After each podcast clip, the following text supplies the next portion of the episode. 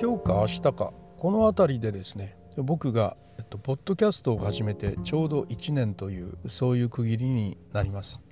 1年間しっかり続いてきたなと思うんですが9月の第70回ぐらいからは毎日配信というのをしましてねそれから100回近くはほぼ毎日ほぼというかもう毎日配信をしてきましたね。で年末の1月の2日3日初めて休みまして。そして4日からはもう平日5日という形にしていきました。まあよくポッドキャスト続いてきたなと思うんですがおそらくこれからもきっとずっと続けていこうと思ってます。この音声配信っていうのはどんどん今サービスが出てきていてスタンド FM とかねスプーンだとか個人が簡単にできるラジオ局みたいな感じでどんどんサービスが出てきています。やっぱりこの音声配信ってきっと需要があるんですよね。僕もノートから始めたんですけれどもノートの音声配信から始めたんですがあれは5分の縛りがあったんでちょっとやりにくかったからね、えー、ポッドキャストに変えたんですけれども本当に今から音声配信が来るっていうのはきっとそうだろうなというふうに思います。YouTube でハードルが高いという人も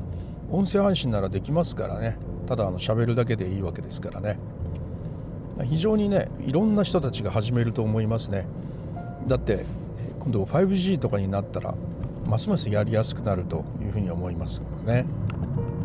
さてこの音声配信であるポッドキャストを170回以上やってくる中で経験ができました。さまざまな経験ができました。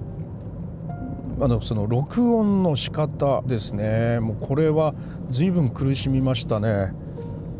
いいレコーダーを買ったんですけど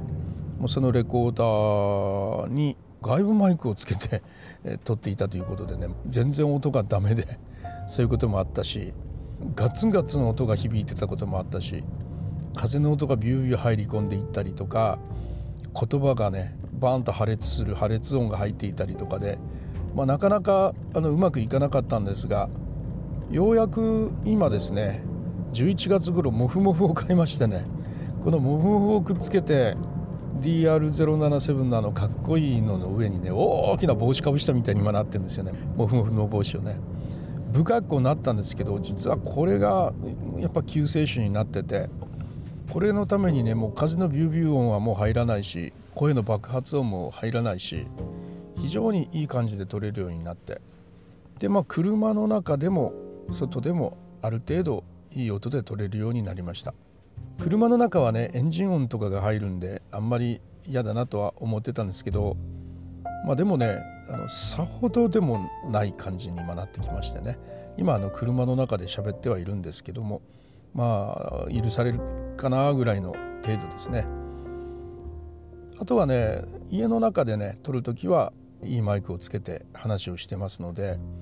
この2つで。でほぼね全部今オーディションできちっと編集をして出してるんですよ。えハードリミッターであのバーンと爆発するようなあの一気に音が高くなるところ全部ある程度の大きさのとこで切りまして。そして大体鳴らしたところでノーマライズをかけて一気にガッと膨らますというね聞きやすいぐらいの音量にまで大きくするという、まあ、そういうような形を取ることで全体がある程度大きくなるように、えやって出してるんですよね。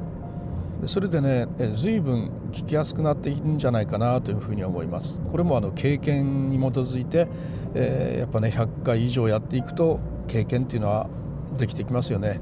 自分なりのやり方っていうのがね出てきていくもんですよね。何でも大切なのはやっぱり経験だというふうに思います。こうしたらこうなるよというその自分なりのノウハウをどれだけたくさん知ってるかっていうのはあの何かを発信する時に根拠ある言い方ができてとても大切だなというふうに思いますね。で僕は長年ブログをやっていてそのブログ上の自分の経験っていうのもあります。例えば一昨年の4月の27日から始めた毎朝のストック記事の毎朝更新ですねこれもあの1年以上続けてて今も続けてるんですがその1年間書き続けたのはあのストック記事といいましてね。いわゆる日記みたいなあのどんどん流れていくフロー記事ではなくネットの中に価値あるものとしてちゃんと蓄積されていくそして誰かがいつか検索するというようなそのような記事ですね。それなりにリサーチしたり見出しとかをしっかり考えた上で書いていくので、えー、簡単に書けるものではないですね。やっぱりちゃんと構成も考えて資料もつけて写真も入れてそうやって一記事書くのに手間暇かけて書いていくわけですがね。それを毎日書くわけですね。それを毎日書くためのノウハウっていうのももう経験上できています。それはブログの中にサイドバーにちょっと上げているんで、まあ、見ていただければいいかなと思いますけど、まあ、360日間記事を毎日書くための方法っていうのはこれは自分の経験としてできましたね。ただ6月ぐらいからあとはそれがね全く今度せっかくのストック記事だけど、え、検索されてなかったという事実に直面しましてね。それでタイトルをどんどん検索される記事本当に人が検索窓に打ち込んで検索している言葉つまりキーワード。このキーワードということを意識してタイトルを次々に書き直していきました。そうすることによって眠っていた記事がどんどん検索され始めてそして一気に検索量が3倍になりましたね。2ヶ月か3ヶ月かでね。つまりタイトルにどんなことを気をつけてタイトルをつければいいのかという経験はもうしっかりとできましたね。こんな言葉で検索してほしいという言葉を決めておいてそしてこの言葉でタイトルを作って、えー、投稿すればもうその言葉でどんどん検索をされるわけですから少なくともその言葉で検索する人がいる限りその記事はもう埋もれてしまうことはないというそういうわけですね。そんな経験もしました。また YouTube の方ですがこれも100本以上やってましてね。100本以上140何本かあるんですけどまあ、そういうふうにいろいろやった中での自分の経験っていうのがありまして Vlog が大好きでね Vlog ずっとやってたんですけども全然アクセスがないわけですねやっぱりね。ところがねいくつかその博多とかね博多駅から天神までみたいな具体的なね名前をタイトルに入れたものはガンガン検索されていることが分かったんですよね。柳橋連合市場とかね。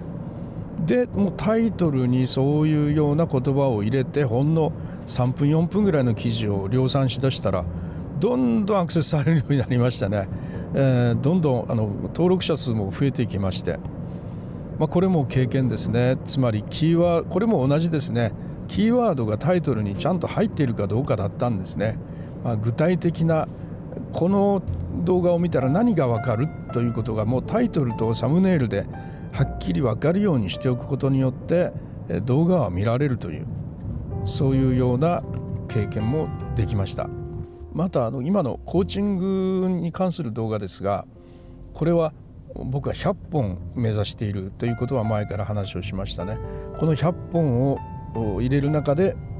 またこれについての経験がきっとできていくんじゃないかと思って経験を作るために今100本目指してるんですがもうすでにですねすごくアクセスされる動画と全然アクセスされない動画っていうのが生まれてきてますので、まあ、それらについて分析してねどういうのをやればねアクセスができるのかっていうのも考えていきたいと思いますね。さらに今やってるのはその爆発的なアクセスが来ればいいかっていうことそうではなくてその動画を見た人が僕のコーチングに興味を持ってコーチングを受けてみたいというそこから先のサービスへの入り口となっていけばいいわけですのでそういうこともね考えた動画にするためにはどうしたらいいかなとかねいろいろ考えているところですねこれは経験づくりを今一生懸命していますね。はい、ということで何でもあの経験というのは必要だなということについてお話をしたところです。経験に基づいて話をしないと聞いてる人が分かっちゃうというかね なんか薄っぺらいなっていうようなね感じで印象を持たれるんじゃないかなというふうに思いますしやっぱりあの情報発信する時には自分の経験に基づいたことを喋らないとやっぱ聞いている人たちになんかあのちゃんと訴訴えかけにくいですよね。見てきたんだけどとかそれとか友達がからこういうの聞いたんだけどとかまあ、それだったらせいぜいまだねリアルな経験ではないけれどもリアルな経験から派生した伝聞したものということで、まあ、根拠はあるんだけれども時にその自分の思いつきで話してしまうことがあったりするとそれっていうのはやっぱ見透かされるなというふうに思いますね。ブログに書くことものポッドキャストで話すことも YouTube で動画を作ることもそれなりに全て自分なりの経験に基づく根拠というものを加えて発信することができるとそれはもうすごくいい価値を持つものになるなというふうに思います。